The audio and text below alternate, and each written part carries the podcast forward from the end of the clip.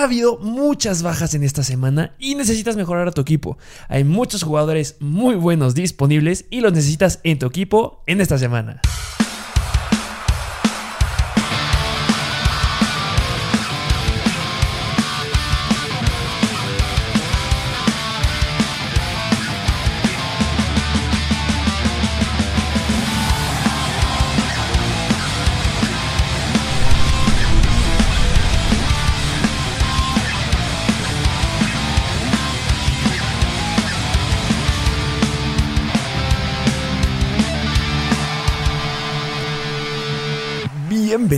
A un nuevo episodio de Mr. Fantasy Football. Otro episodio de waivers y uno muy importante porque como bien lo dijiste, esta semana, bueno, la semana 8 hubo muchas bajas. La semana 8 fue imprescindible. Llegamos justo a la mitad de la temporada de una forma no sé si sido increíble. Ya, mira, ya sacamos todo nuestro hate, todo nuestro odio en el episodio del día de ayer de decepciones. Que sí hubo muchas, muchas decepciones. Espero que ya lo hayan ido a ver. Si no, les dejamos ahí el enlace. Pero, a ver, pausa. Hay que aclarar algo. Nosotros no controlamos cuando salen las noticias. Sí, sí, sí, sí. Nos sucedió que cuando estábamos grabando el episodio del día de ayer, se dio la noticia de Derek Henry. Obviamente, pues no sabíamos qué era lo que iba a suceder. Recordemos que dijeron que ya se iba a someter a cirugía de forma, este, ahora sí ya oficial, em, por ahí de las, ¿qué haber sido el día de ayer? Como de la una de la tarde. En ese momento ya estaba el episodio arriba. Y pues son cosas que no controlamos. Pero es por eso que complementamos. Recuerden que en Mr. Fantasy Football les damos la mejor información, sea como sea. Y es por eso que los análisis detallados los encuentras en este tipo de episodios, que el hoy está muy, muy bueno, la verdad. Sí, buenos jugadores. Pero también deben de seguirnos en nuestra plataforma de Mr. Fantasy Football en Instagram, porque ahí se, se publican las noticias al momento y si te pusiste pilas el día de ayer, no tienes que estar agarrando el, uno de los waivers número uno esta semana, porque ayer lo agarraste gratis. Y solamente, ¿por qué? Por seguirnos en Instagram y por estar atentos a las noticias. Sí, así es, no lo pudiste haber dicho mejor. Entonces recuerden que esto es complementario. Deben de estar suscritos a YouTube y deben de estar eh, siguiéndonos en Instagram. Y algo muy importante, hubo muchas noticias el día de ayer. Sí, ya sé, desde que me dices que esa defensa de los Rams ya adquirieron a Von Miller, wow. Von Miller, que mira, Von Miller es bueno, no, te puedo decir que no, pero ya no es el mismo Von Miller de hace mucho, ah, claro. es grande, obviamente, pero llega a complementar una defensiva, se ve increíble. Que vamos a ver ahí a, a buen Jalen Ramsey, vamos a ver a Von Miller, vamos a ver ahí a bueno, muchos nombres muy importantes. Y se pone interesante porque viene la, la situación que pasa con los fans de los Denver Broncos. ¿Para qué sueltas a Von Miller? Sí ya tiene un regreso en defensivo de otro linebacker importante que es muy bueno, pero sale Von Miller. ¿Y por qué lo soltaron? Bueno, porque recordemos que los Denver Broncos necesitan un quarterback. Sí, sí, sí. Lo necesitan y necesitan jalar elementos para poder agarrar un buen quarterback. Y pues bueno, necesitaban soltar a Von Miller, fue lo que se hizo. Tienen un pick en segunda ronda y en tercera ronda del draft del 2020. Sí, pues sí, pero así como hubo el cambio de Von Miller, hubo otros cambios bastante. ¿Cómo que cambios? Cambios como bien lo dijiste ahorita, que fue un jugador que va a estar ahorita, lo vamos a decir, que llegó a los Tennessee Titans y fue Adrian Peterson. El viejito de 37 años. Sí, sí, sí. sí. Adrian Peterson. Está viendo un dato que es el único jugador este, que queda del draft 2000, de 2007, que creo que fue, no fue 2006 o 2007 que llegó. Es el único jugador que queda. Quedan todavía otros, pero juegan equipos especiales. Pero de ofensivos es el, único, que queda. Entonces, para que veas ese dato, va a ser interesante cómo lo van a usar. Ya hicimos nuestro análisis y se los diremos ahorita que abordemos el tema de Adrian Peterson. Pero también James Winston, ya se sabía, se tronó la rodilla. Tuvo un famosísimo Torn ACL. Torn ACL. Cuando ustedes escuchen Torn ACL es horrendo porque te deja fuera la temporada. ¿Quién tuvo Torn ACL la temporada pasada? Shaquem Barkley. ¿Quién también lo tuvo? Odell Beckham. ¿Quién lo tuvo? Joe Burrow. Quedaron fuera. Eh, necesita cirugía. En español es un desgarro del ligamento cruzado anterior. Y también se llegó a lastimar el ligamento colateral medial de la rodilla. Entonces, pues fuera. Adiós. Bye bye. Y cambia por completo el escenario de los Saints. Sí, porque muchos jugadores, su valor que tenían podría verse para abajo.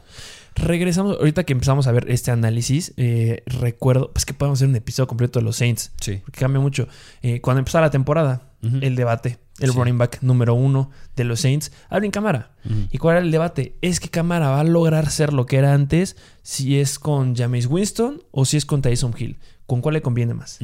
Determinamos que el que le convenía más era Jameson- Jam- Jameis Winston. Sí. Y bueno, ahorita abordaremos el tema, muy importante, por eso quédense, porque vamos a abordarlo cuando hablemos de Tyson Hill, porque sí involucra mucho a Camara. Este, hay que analizar cómo le fue la temporada pasada, pero también Michael Thomas. Sí, le afecta bastante. El escenario, fa- mi favorito para Michael Thomas era con Jameis Winston. Sí, sí, sin duda alguna. Pero no todo está perdido. Ese tema se abordará el día de mañana. Hablemos un poquito de Michael Thomas, pero también hemos hablado múltiples veces de Michael Thomas.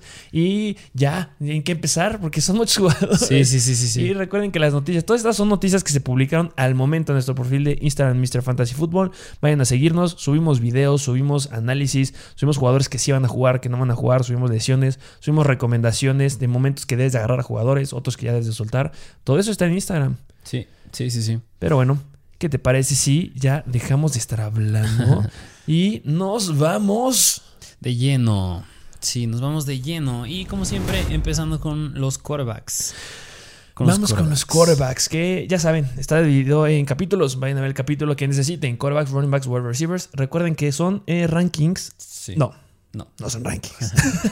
no, no son rankings. Los rankings, acuérdense que son en nuestro perfil de Instagram. Ahí está como ranking de qué, cómo los pondremos del 1 al 5. Normalmente los ponemos. Y aquí es, dependiendo de lo que necesite tu equipo. Vamos a analizar los jugadores, dependiendo de lo que necesites. Eso es lo que vas a agarrar, porque no todos necesitamos lo mismo. Y es en ligas, formatos PPR. Sí, Creo que ya se fue todo. sí, sí, sí. Vamos a los quarterbacks. Ahora sí, con los quarterbacks. empezando con Tyson Hill. Ahora sí, los New Orleans Saints. Tomamos un poquito de aire.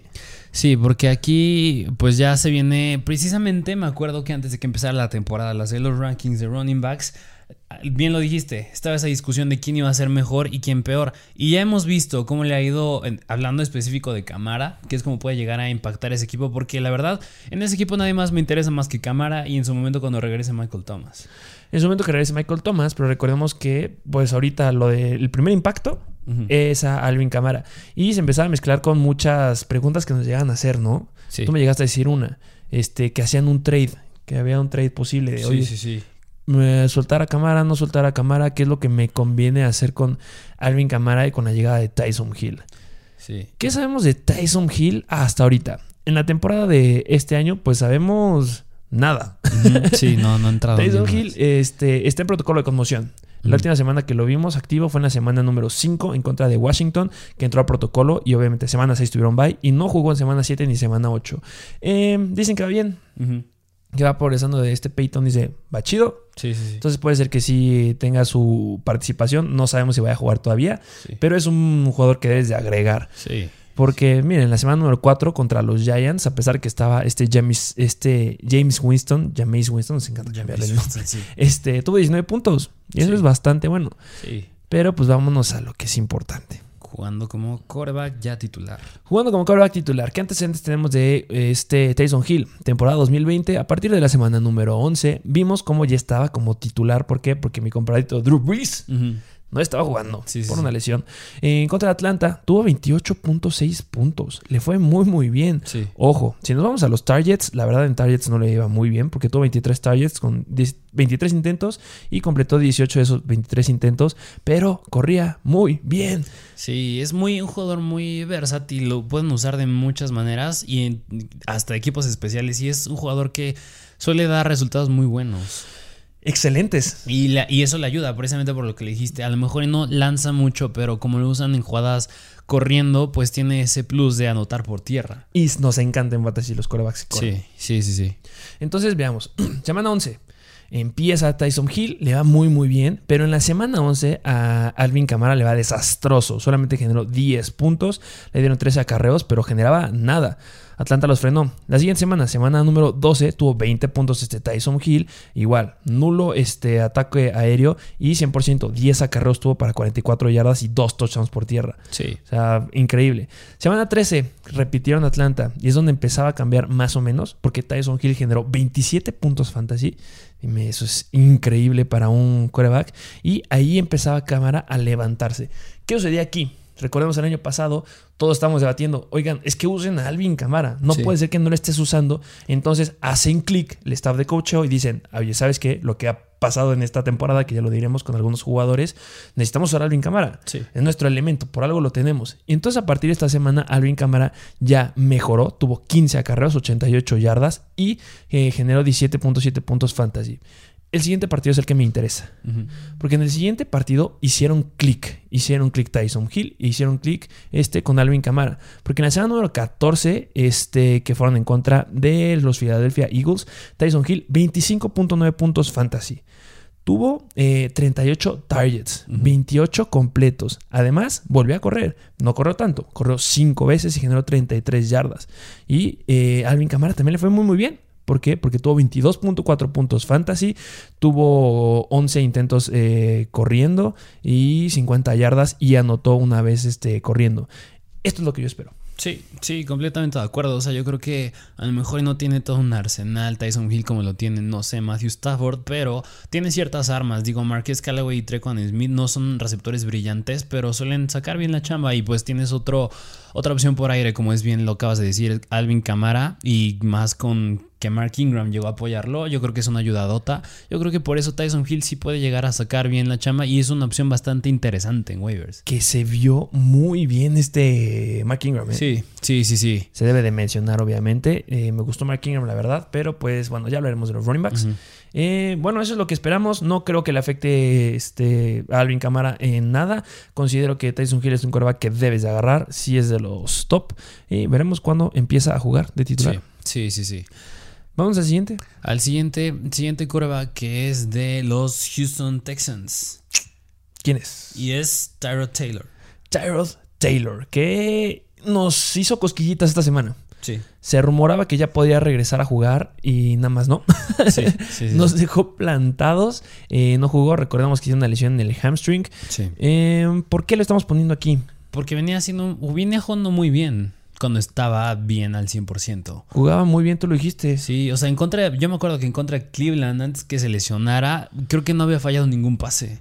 No. Y, o sea, estaba jugando muy bien y yo creo que por eso lo hace bien interesante que regrese, porque yo creo que la temporada pasada de no haberlo inyectado mal, a lo mejor pudo haber sacado bien, haber hecho bien las cosas, no como al nivel de Justin Herbert, pero bien haciendo bien las cosas en los Chargers y ahorita lo está haciendo, lo estaba haciendo en los Texans. Ya nos comprobó que sí lo podía hacer sin ningún problema. Justamente retomando ese partido que tú acabas de mencionar en contra de los Cleveland Browns. eh, tuvo 11 targets y completó 10. Sí. Recordemos que al final los que falló fue porque ya se lastimó. Y pues en ese partido Brandon Cooks tuvo 14 targets. Sí, sí, sí. Era una gran dupla. Sí, o sea que yo creo que sí, Tyrod Taylor es muy bueno tenerlo en tu banca. Yo creo que si tienes problemas en la posición de coreback o si en esta semana tienes tu coreback que es, yo que sé, Tom Brady, Ah, Taylor Heineke. Porque ¿qué, que- equipos no juegan? Así es, porque los equipos que tienen bye esta semana es Tampa Bay, Washington, los Detroit Lions y los Seattle Seahawks. Entonces, seguramente alguien te da Tom Brady. Sí, sí, sí. sí y una 100%. opción si regresa 100%, sin ningún problema, sin miedo al éxito, meto a Taylor. Sí, Porque van en contra de Miami. La tercera peor defensiva en contra de los corebacks. sí, sí, sí. Así que sí es muy buena opción Tyrod Taylor. Gran, gran, gran opción en esta semana. Sí. ¿Qué te parece si nos vamos al siguiente coreback? Venga, vamos al siguiente. Siguiente coreback que este fue la sensación la semana pasada. Que es un coreback que nadie conocía. Dijo, no, este seguro va a regar las cosas, va a empeorar las cosas de los New York Jets. Pero las mejoró y le ganaron a los Bengals. Que sí, que no, rompiendo récords, me lo andan comparando con Tom Brady. ¿Quién es? Es Mike White. Mike White. Sí, sí, sí, Mike White, porque yo creo que absolutamente nadie se esperaba ese, ese, bueno, esa actuación por parte de él, porque tuvo números bastante irreales. Y con los Jets. Sí, ya sé, más aún con los Jets y jugando en contra de los Bengals, que le habían apaleado a los Ravens la semana, hace dos semanas. Y sin Corey Davis. Sí. O sea, yo no entiendo cómo es que lo logró hacer Mike White, pero sí, mínimo ya muchos ya conocen su nombre. Que ojo, se debe decir aquí un paréntesis. Ese partido, qué padre que lo ganaron los Jets, pero no se lo merecían ganar Sí. los Jets. Sí, sí, sí. Ese castigo al final que tuvieron de casco contra casco. A ver, referí, ¿dónde quieres que meta el casco? ¿Cómo quieres que tacle? Sí, sí, sí, sí. O sea, ese, yo creo que a lo mejor lo que es reconocible de los Jets es que dieron batalla. Dieron mucha batalla. Sí, sí, sí. Se lo merecían ganar. eh, bueno, de merecer, a lo mejor y sí los Jets, Ujú. pero lo debía ganar Cincinnati. Sí, sí, 100%. Me rompió la quinela. ya muchos, estoy Sí, seguro. Sí, sí, sí, sí. Este, pero bueno, vámonos específicamente. ¿Qué hizo White? Mike White, porque sí le confiaron el balón. O sea, lanzó 45 veces y completó 37 de ellos. O sea, nada más falló 5, 6, 7, 8, unos 8 pases nada más. Nada más ocho pases. Sí, sí, sí. Muy buen porcentaje de pases completos. 405 yardas. 3 touchdowns y obviamente cayeron dos intercepciones, pero yo creo que hizo muy bien las cosas para haber sido su primer juego como titular. Lo hizo de forma excelente. Sí, sí, sí, sí. 400 yardas. 400 yardas, sí. Yo creo que bien lo dijo Robert Sale, que si viene, si empieza a hacer bien las cosas, iba a considerar si sentar a Zach Wilson y empezarlo a él. A ver, que a ver. Pausa, pausa, pausa, pausa, pausa. Tienes a Zach Wilson, también cálmate. Sí, Robert sí. Saleh. Al Sí, final del partido le preguntaron, oye, ¿y el próximo, la, la próxima semana que van en contra de los Colts, vas a iniciar a White? Y él feliz, puso Sí. una sonrisota Sí, de sí, oreja a oreja, diciendo, claro, sin ningún problema voy a iniciar a White. Pero tienes un quarterback increíble. Sí. Sí, No, Zach Wilson no puede Eh, sentar. Es irreal, yo lo he dicho. Sí. Me gusta más Zach Wilson que Trevor Lawrence. Me gusta más Zach Wilson que Trey Lance. Me gusta más Zach Wilson que Justin Fields. Mm, ok, ok. Entonces, sí. tampoco te pases de naco. Sí, no, y No yo sé. creo que un- una posición que yo vi fue que es que, a ver, yo creo que cuando te enfrentas a equipos en la NFL es necesario ver el video, ver cómo ya vienen jugando. Y de Mike White, lo único que tuvieron los Bengals para ver cómo jugaba y su estilo de juego fue el, el juego pasado en contra de los Patriots. Nada más. O sea, ¿cómo vas a escautear bien a Mike White? Yo creo que por eso ahí les, o sea, dio la sorpresa y no supieron cómo detenerlo los Bengals, pero ok. Su, el siguiente rival que es el jueves, que son los Colts, ya tienen más de dónde ver cómo juega. Ahí va a estar bueno porque es una mejor defensa y ya a ver qué tal se comporta Mike White. Pero ya va a estar Crowder. Sí. Digo, ya va a estar Crowder, Corey ya va a estar Corey Davis. Davis. Corey Entonces se pone interesante. Algo que me gustaría remarcar de ese juego, que ya lo tomaremos, es que a pesar de no tener eh, a tu wide receiver 1, usaste a tu running back de una forma irreal. Sí, sí, sí. Y ya trae nuevo apodo Michael Carter, pero lo diremos cuando hablemos de Michael Carter, Sí. ¿no? Running backs. Sí, pues sí, esta semana van en contra de los Colts, ya lo dijiste, pero en semana 10 van en contra de Buffalo, la mejor en contra de los corebacks.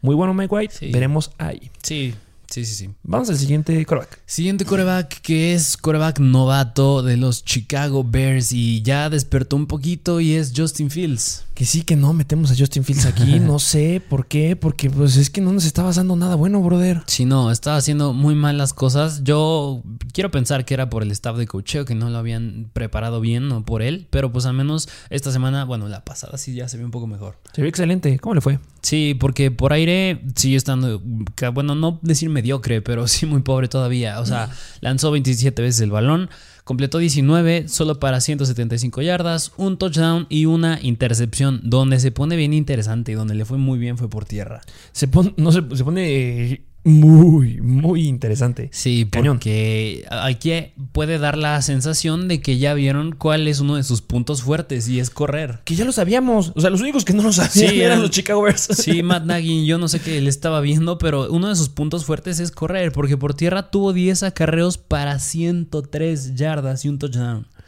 Que eh, ahorita que nos ponemos a comparar, ¿cuántos acarreos tuvo? 10. 10 acarreos. Eh, me gusta compararlo ahorita. Jugaron en contra de los 49ers. Me acuerdo de Trey Lance. Sí, Trey sí. Lance, su mejor partido fue en la semana 4 en contra de Seattle. Igual mencionando que no fueron una cantidad de targets irreales. Tuvo 27 targets Just- Justin Fields y Trey Lance tuvo 18 targets. Y en acarreos, Trey Lance tuvo 7 eh, acarreos y este Justin Fields tuvo 10. 10 acarreos. ¿Y cuántas yardas tuvo Justin Fields? 103. 103 yardas. O sea, increíble, demostrando que tiene un gran potencial por ahí. Y recordemos que los quarterbacks que suelen correr, pues tampoco tienen un gran potencial por aire. Pero, a ver, ¿crees que haya sido golpe de suerte en contra de los 49ers? Que son los 49ers. Yo creo que. O ya va para arriba. Yo creo que sí va para arriba. Yo lo que esperaría que ya hicieran es usarlo más por tierra. Digo, no creo que a nivel de Lamar Jackson, pero pues sí de otros corebacks que corren, por ejemplo, Jalen Hurts. bueno, otros corebacks que corren Sí, que- en ocasiones. Gran ejemplo que acabas de poner. Jalen Hurts promedia 10 acarreos por partido. Él está promediando 10 acarreos por partido sin ningún problema. Y le va muy bien. No, le va, le va de forma increíble. El problema es que si nos vamos al promedio de pases lanzados por partido, él está en 32 pases por partido. Lanza más. Lanza muchísimo más. Entonces, si Justin Fields logra mejorar ese aspecto, quedarse igual en el área de acarreos, a lo mejor no 100 yardas por partido. Sí, eso no. es irreal. Sí, no creo. Pero sí que logres mejorar la cantidad de targets, Sí. ponerlos, brother, porque... ay, Sí, sí, yo creo que sí, ya va mejorando Justin Fields, por eso es bastante interesante sí porque de continuar así, yo creo que sí es un- una, una muy buena opción de coreback. Próxima semana, en contra de los Steelers, gran defensiva, le van a disparar. Yo creo que ahí sí es su prueba de fuego. Prueba de fuego, me gusta. Sería el partido más este, complicado del que, a los que se ha enfrentado, porque digamos, la defensiva más difícil a la que se había enfrentado fueron los Raiders en la semana número 5, Sí. y pues bastante mediocre esa semana, la Sí, verdad. sí, Pero sí. Pittsburgh Steelers es un gran reto a la próxima semana, no lo inicio, Sí, yo tampoco. pero bueno, se pone bueno. Sí, bastante. Y vamos a cerrar con los corebacks. Hay un coreback que ya es la última vez que lo hablamos. Sí, sí, ya no se volverá a mencionar. Se acabó. ¿Por qué? Porque el día de hoy, a las 4 de la tarde, en la hora East, se acaban los trades. Sean Watson, agárrenlo. Sí, sí, sí, nada más para pues ahí cae un trade a última hora y tienes un coreback con potencial de top 5. Exactamente. ¿Por qué no tomar la oportunidad? Y vámonos a la siguiente posición. La siguiente posición con los running backs, empezando con uno, bueno, uno que viene de la mano con otro. Uno ya- con dos. Sí, sí, sí. Una parejita. Sí, porque lo dijimos al inicio del partido y es de los ahora ya miembro de los Tennessee Titans y es Adrian Peterson. Que tú me decías, oye, eh, si lo metemos a waivers, no lo metemos a waivers, ¿qué hacemos? Si nos sigues en Instagram, no debe estar en waivers. Sí, sí, porque sí, sí. lo agarraste y ahí se recomendó. Agárralo. Sí, porque pues mm, como al no estar en ningún equipo el día de ayer, pues todavía era bastante accesible agarrarlo y tirar a pues a uno que a lo mejor te estaba ocupando un puesto extra de más en tu banca, pero pues ahora probablemente sí está en waivers. Sí, ya puede que ya, este, depende de la plataforma en la que estés usando. Normalmente, por ejemplo, Sleeper es de las que más rápido Sí. agarra y actualiza. En las que queda un poquito más de tiempo es en ESPN, en Yahoo, este, en la de NFL también queda un poco de tiempo ahí, pero pues ya. Ahorita, pues ya, sí lo vas a encontrar en waivers. sí. Y bueno, se debe mencionar. ¿Quién es el otro eh, running back que viene en pareja? Jeremy McNichols. Jerry McNichols. Que eh, la gran pregunta: ¿a quién agarras? Yo creo que o sea, a la larga yo creo que podría ser Peterson, pero mínimo yo creo que esta semana podría aventármela con McNichols. De acuerdo contigo. Eh, justamente es una pregunta que muchos están haciendo. Va a ser la gran pregunta, obviamente está en la portada de- del episodio. Sí, sí, sí. Um, Adrian Peterson, yo creo que va a ser el corredor de downs tempranos, Sí. sin ningún problema. Corredor que va a ser relativamente de poder. O sea, ¿por qué, no, ¿por qué es atractivo un corredor de 37 años? Porque estás hablando de los Tennessee Titans. Sí. Si hubieras llegado a, no sé, a qué equipo te gusta, del que sea. Por ejemplo, los Rams. Si hubiera llegado a los Rams, no se me haría atractivo. O sea, que llegue Peterson a los Rams, aunque no estuviera Darrell Henderson, no lo recomendaría tanto. Sí. Porque tiene un ataque increíble aéreo. Sí, exacto. Los Tennessee Titans se recargan mucho, mucho, mucho en los acarreos. Pues ya, The King, ¿no? No tenemos que decir Sí, este, sí, sí. nada más. Que un paréntesis con The King. Se pierde de 6 a 10 semanas. Lo más optimista son 6 semanas. Pero yo creo, análisis, análisis médico, que van a ser un promedio de 8 semanas. Entonces no lo suelten, considérenlo y pues no lo den por perdido. Nosotros nunca hemos publicado nada de eso. Sí. Pero regresando a Adrian Peterson, eh, va a ser un corredor que va a ser de poder, early downs. ¿Por qué considero que va a ser esto? Porque McNichols no lo ha demostrado. Y Sí. este eh, Adrian Peterson suele ser un corredor, si nos vamos a la temporada pasada que estuvo eh, con Detroit, que pues tenía un buen número de, de intentos de acarreo. Estaba promediando 10 acarreos por partido, que siendo que es por donde va a estar. Unos 12 acarreos, 13 Sí. acarreos por partido, que los puede convertir bastante bien. Nos va a poder llegar a dar partidos de 12, 13, 15 puntos. Recordemos que la temporada pasada el techo más alto que alcanzó fue 17 puntos en contra de Houston y en contra de Chicago.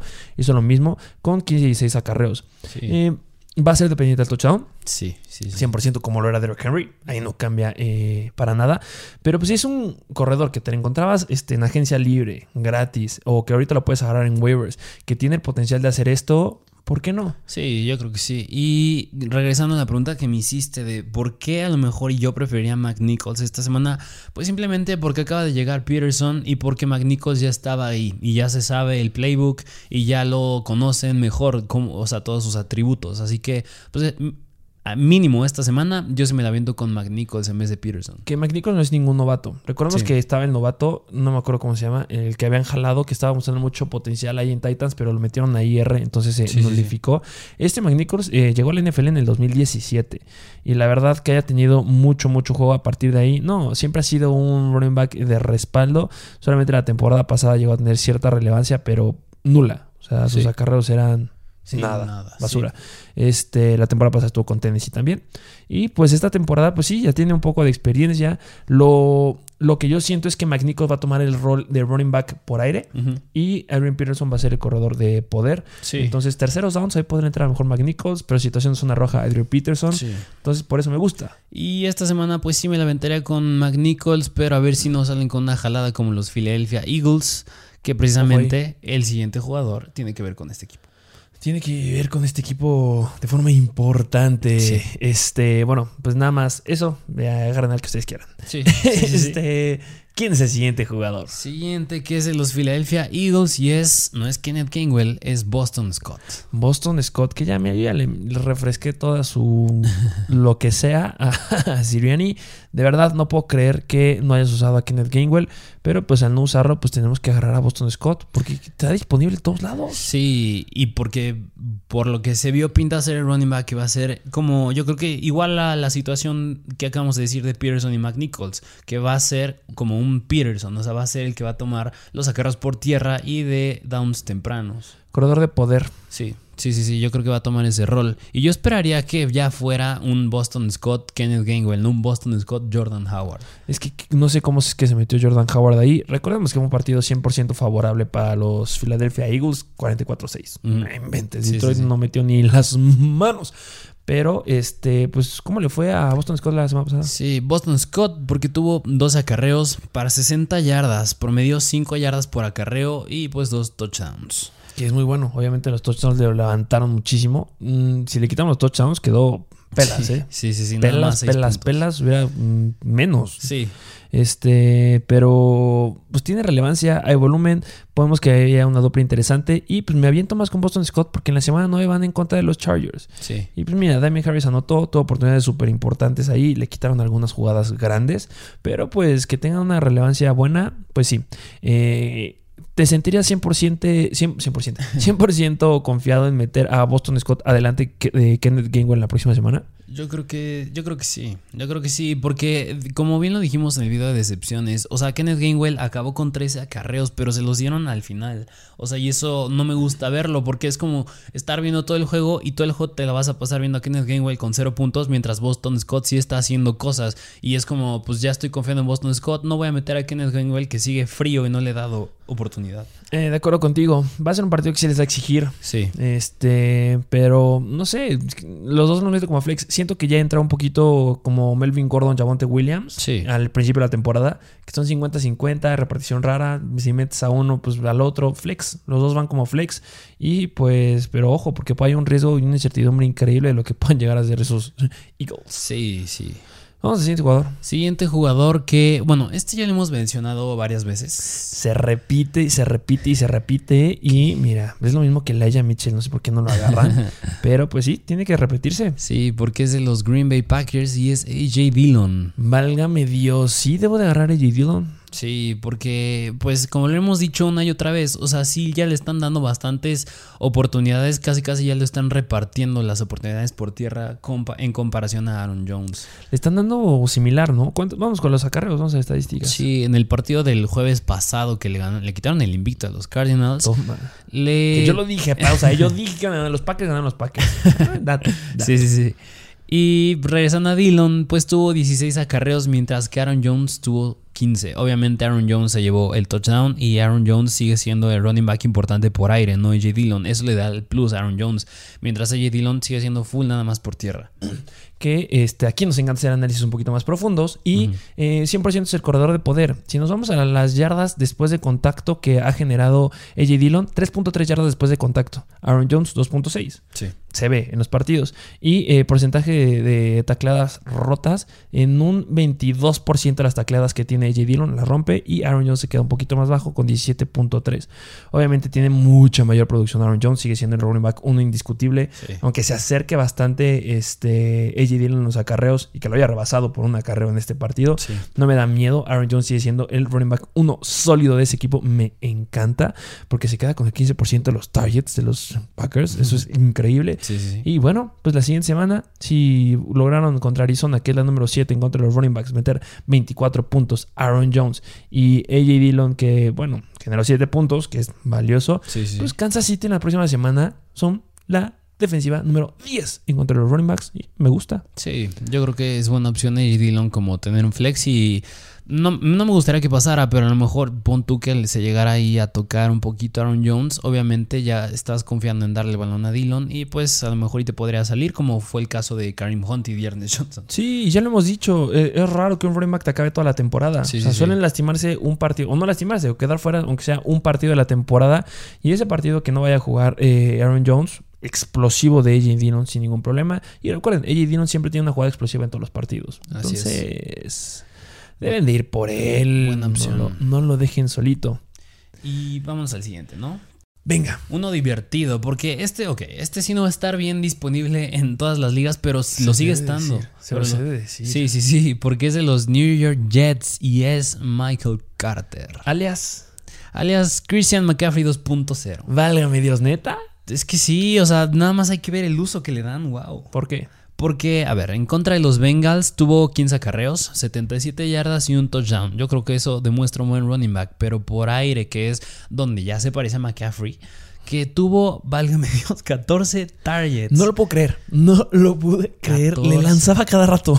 Sí, y mira, y si así lograron ganar, y más porque es un nuevo quarterback, Mike White, y no me gustaría verlo, pero de quedarse con él como titular, pues Michael Carter es un, ¿qué? Potencial running back 2 con upside de un 1. que muchos lo llegaron a soltar. Este, es bien difícil, no lo podemos meter en videos de buy and sell porque si tú lo tienes no lo vas a soltar, No, es aferrarte nada, a sí. él y pues no lo vas a vender. O sea, no vas a hacer nada con él, va difícil que también te lo vayan a dar. Sí, y sí, pues en waivers tampoco porque tiene una poca disponibilidad. Está por ahí del 20%, entonces sí es bastante bajito, pero pues debes de buscar. Sí. Que si llega a estar por ahí, wow. Sí, sí, sí, sí. Y este, pues si nos podemos poner en comparación, por ejemplo, este Christian McCaffrey en esta temporada, en los dos únicos partidos que nos ha regalado, Sí, sí. o sea, promedió 9 targets y 6 targets.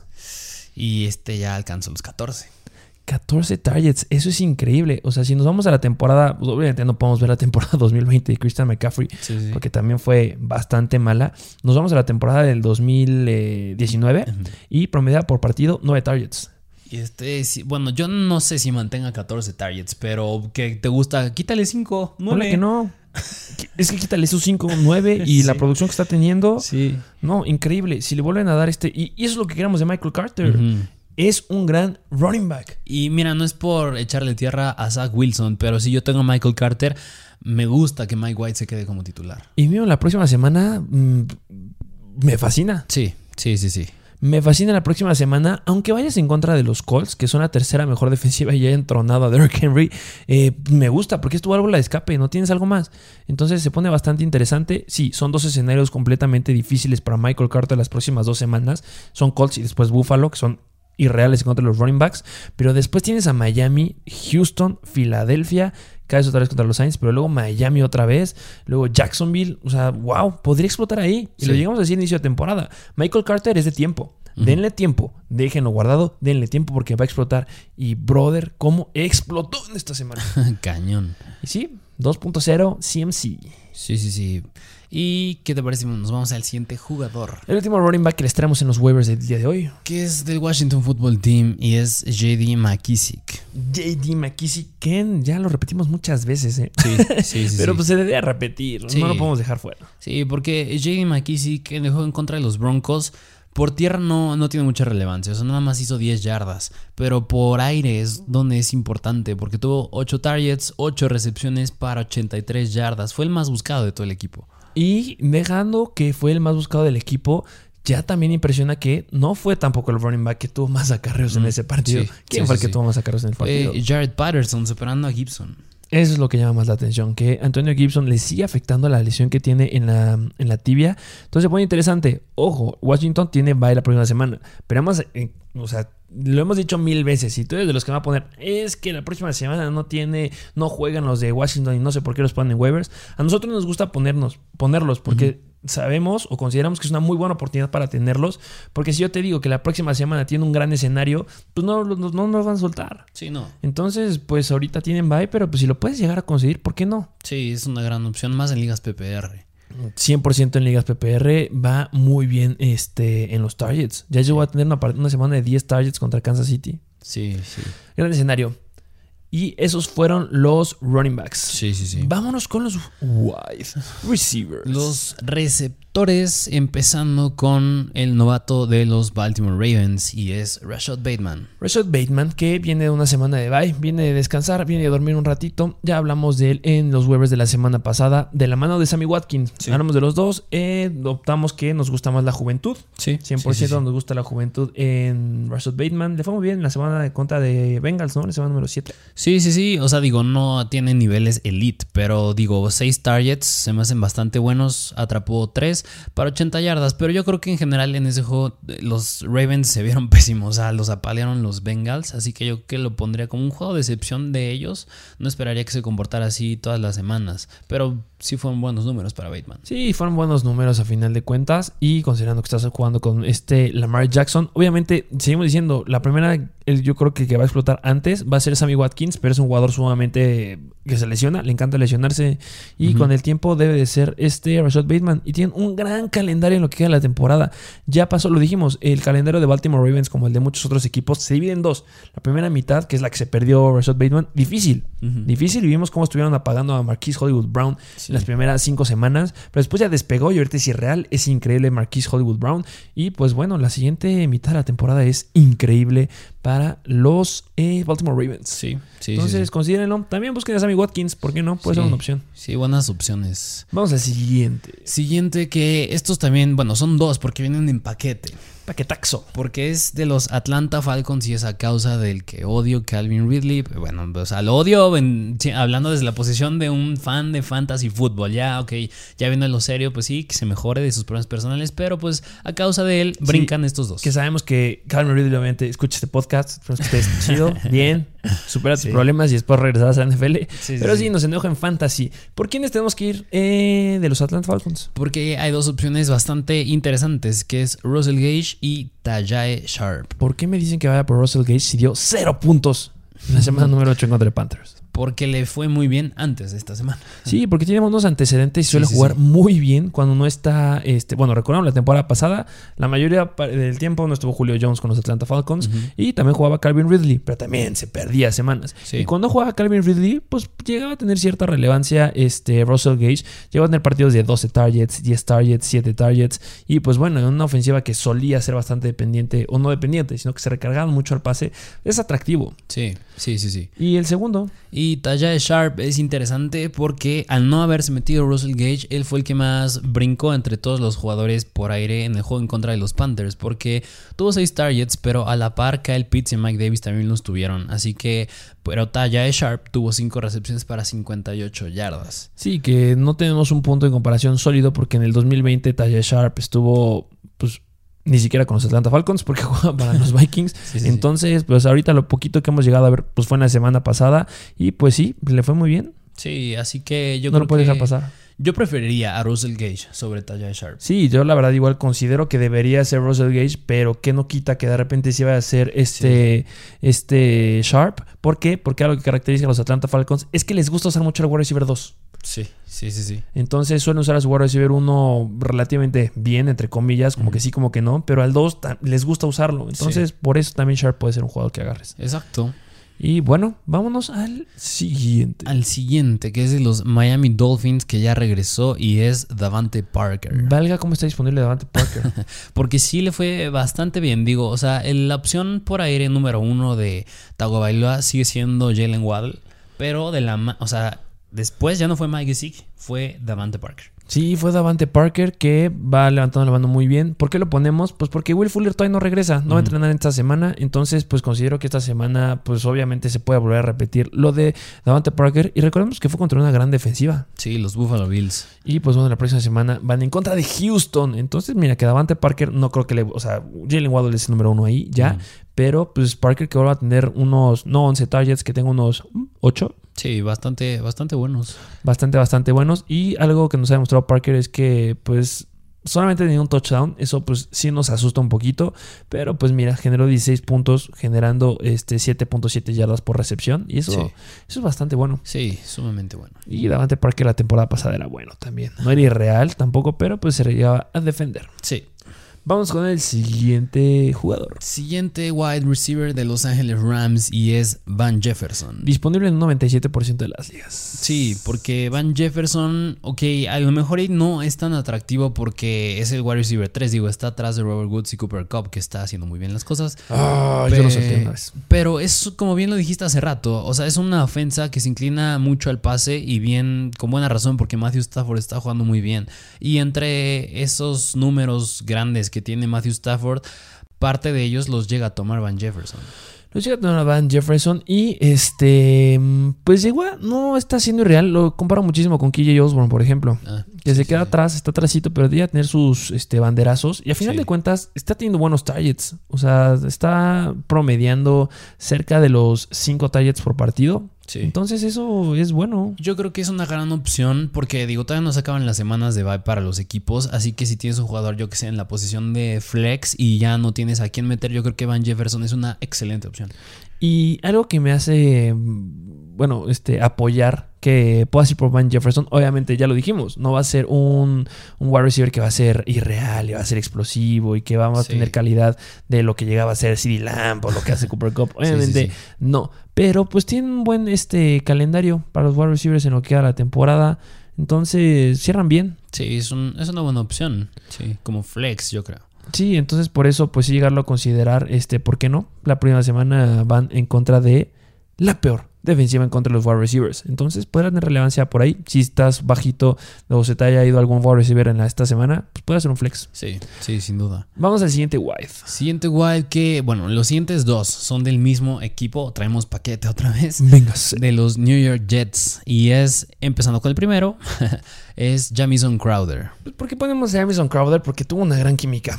Sí, gran química con Mike White. Y bueno, este, si yo te dijera, pues quién es el otro wide receiver, es Corey Davis. Corey Davis. que no pudo jugar la semana pasada, pero pues espero que ya pueda regresar.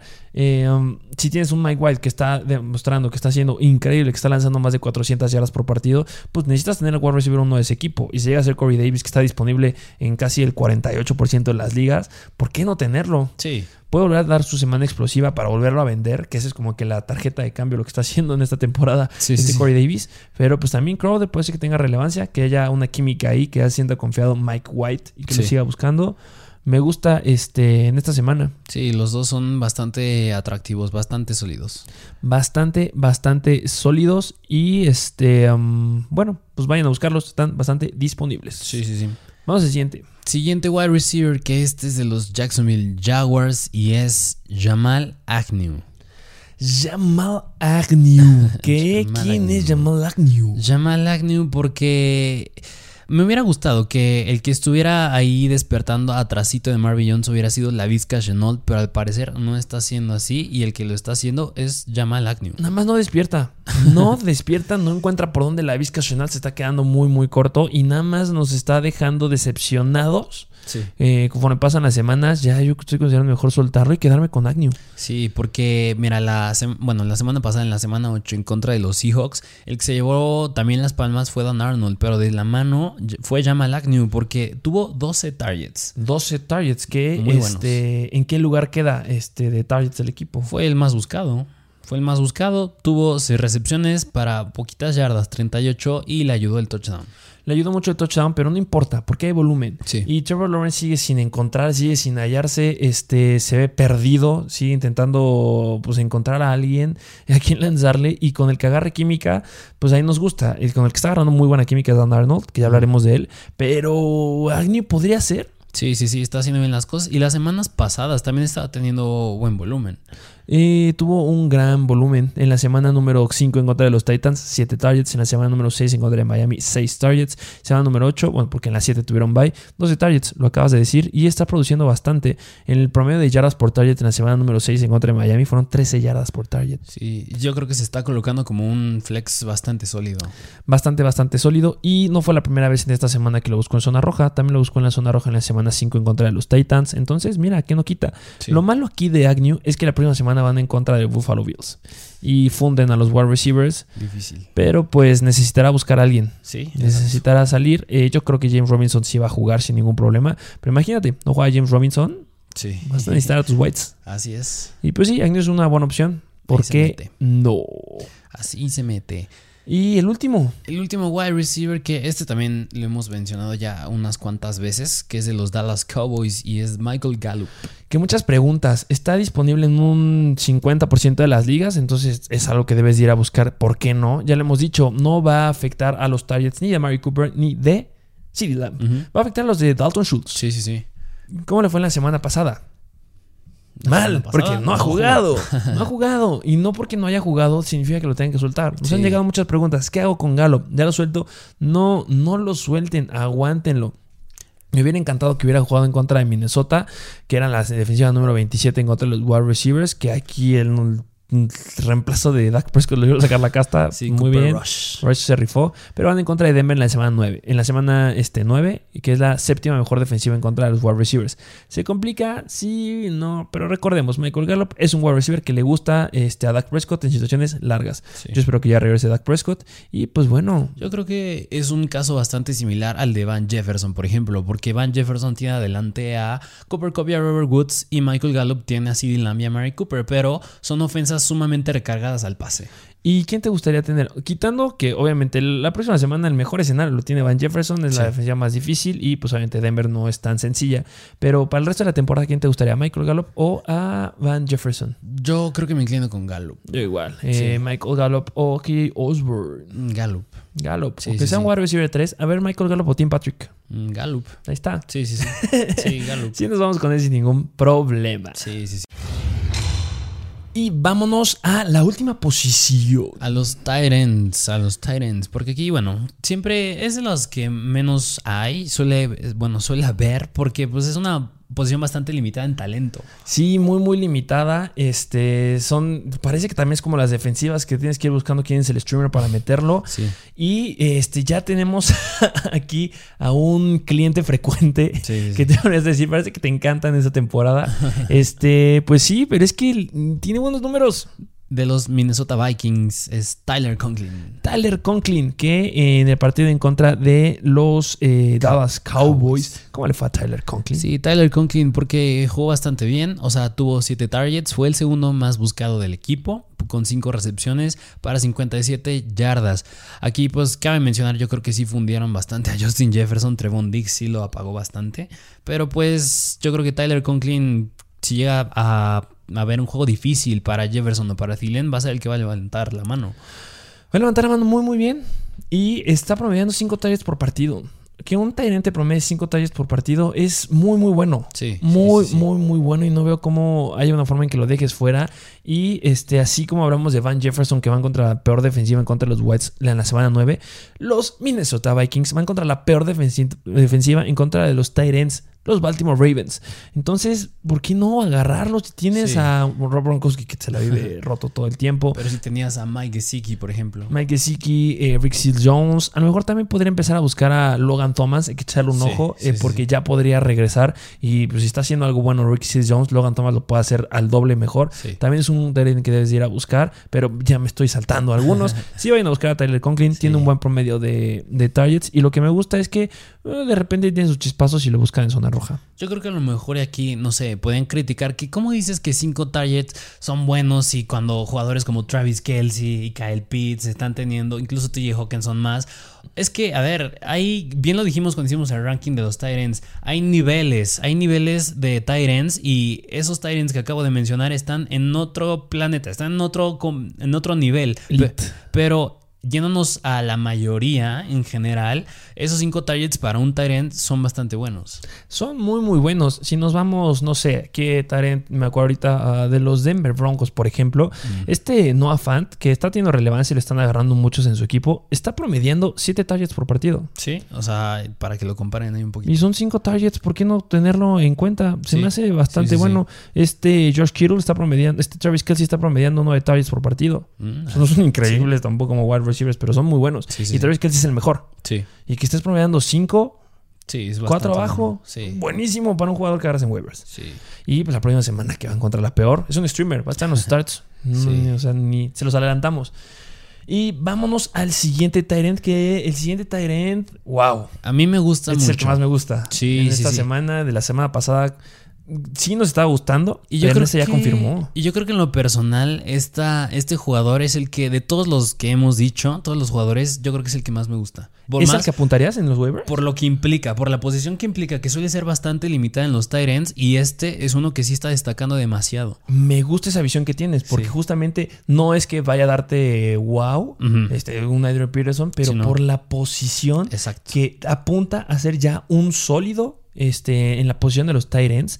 ¿De quién estamos hablando? Del novato end de los Pittsburgh Steelers, Pat Fryermuth. Pat Freyermuth se está colando aquí, está jugando muy muy bien. Sí. Eh, ¿Cómo le fue en contra? Bueno, recordemos que algo importante de los Pittsburgh Steelers es la baja de Juju Smith-Schuster. Sí, Que la baja de Juju Smith-Schuster pensamos que le iba a afectar a quién.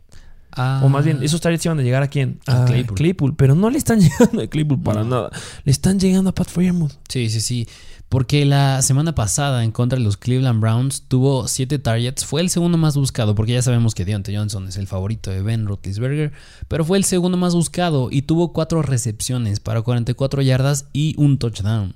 Un touchdown que está eh, replicando, se está quedando con un volumen muy, muy bueno. Obviamente no nos podemos a poner, eh, no, no, no podemos ponernos a. No podemos ponernos a sacar un promedio de Sí. todo lo que va la temporada, porque pues no, no ha, ha tenido semanas en las que lo han buscado un target, pero con Juju. Y ahorita sin Exacto. Juju, semana 6 en contra de Seattle, 7 targets. Y otra Y vez. ahorita Cleveland repitió los 7 targets. Sí. Y eso es increíble. Y en la semana sí. número 6 en contra de Seattle lo buscó una vez en zona roja. Y ya vean, y también en la semana número 3, que fue la primera vez que brincó su nombre, que tuvo 5 targets en contra de Cincinnati, lo buscaron dos veces en zona roja. Una vez dentro de la 10 y una vez dentro de la 5. Entonces es un Tyrant que sí lo van a buscar en zona roja, este, que está teniendo potencial, eh, tiene volumen. O sea, si se logra quedar con ese promedio de 7 targets, ya les dijimos, es el promedio que maneja Noah Fant. Sí. Son dos targets menos que Travis Kelsey. Y en una ofensiva que necesitan un Tyrant. Sí. Wow. Ah, yo creo que a lo mejor y habría que analizar un poco tu equipo, pero yo creo que de todas maneras es una opción prioritaria por la cual ir en waivers, porque por lo que acabamos de decir, o sea, es una posición bastante limitada en cuanto a jugadores que son buenos y puedes ganarlo en waivers y ahí hacer un trade, porque es una gran opción para Freyermuth.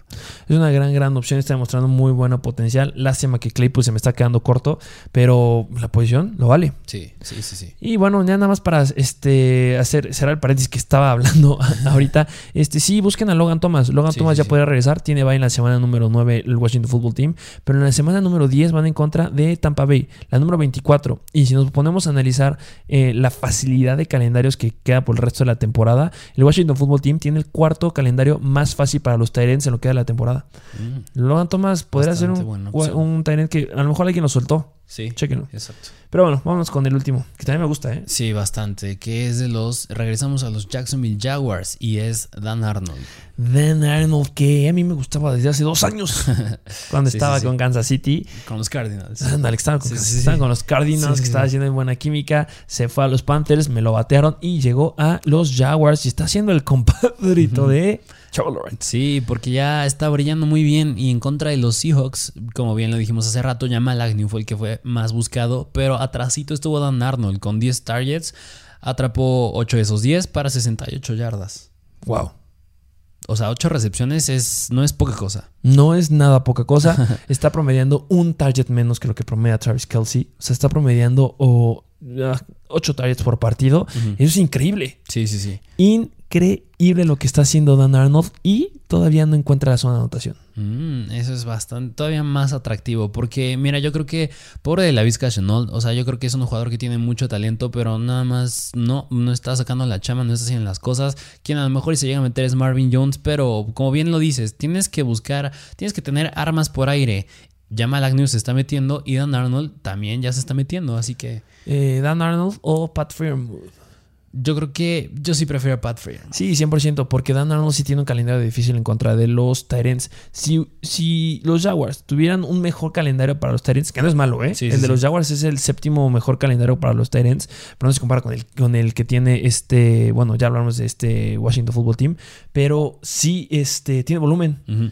Lástima que es un quarterback nuevo, pero sí, Pat Freermuth me encanta, pero Dan Arnold es un gran jugador que está teniendo volumen y nada más nos decepcionan los wide receivers y él sigue levantando la mano. Sí, sí, sí, sí. Así que buena opción, Dan Arnold. Sí, eh, vayan por él, no lo dejen, por favor. Y bueno, esos fueron los jugadores que les traemos en los waivers. Fueron muchos, fue un episodio Sí. bastante largo. Sí, sí, pero los waivers lo ameritan. Estamos a mitad de temporada y hay que hacer cambios drásticos en tu equipo. Y ahorita es el momento porque son cada vez perdiendo. Puedes sacar la casta sin ningún problema y llegarte a colar a los playoffs. Así es.